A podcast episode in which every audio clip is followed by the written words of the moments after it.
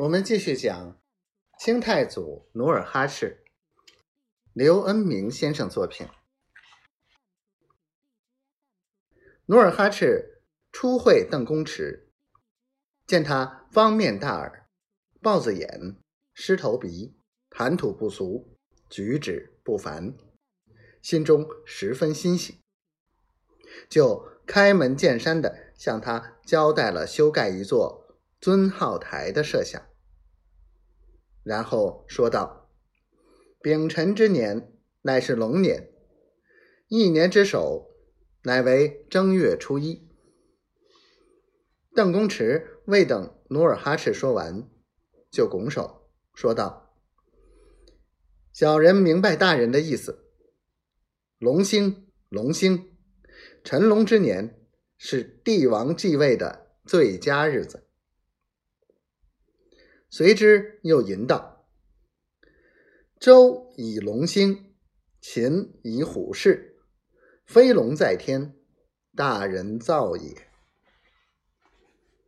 努尔哈赤随之也吟了两句古诗道：“吾兄既凤翔，王子亦龙飞。”然后大笑道：“依先生之见。”称号何日为好？当然正月初一为妙。此日历来称作岁之元、月之元、时之元。在三元之日，爆竹声中一岁除，总把新桃换旧符，岂不美哉？努尔哈赤听邓公池出口成章。对答如流，更加兴致勃勃。于是干脆把修建尊号台的全部重任交给他，只待到时交验。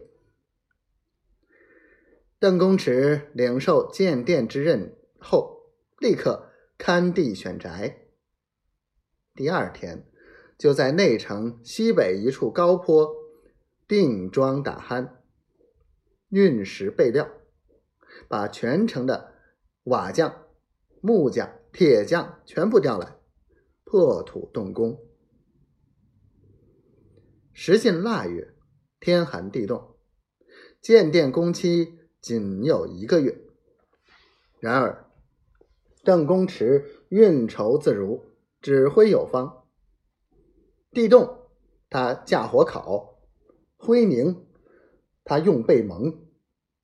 上。数千斤的大梁，他既不用抬架，也不用人抬，只用九对木轮就把五根大梁吊到三丈多高的殿顶。匠工们无不为之叹服。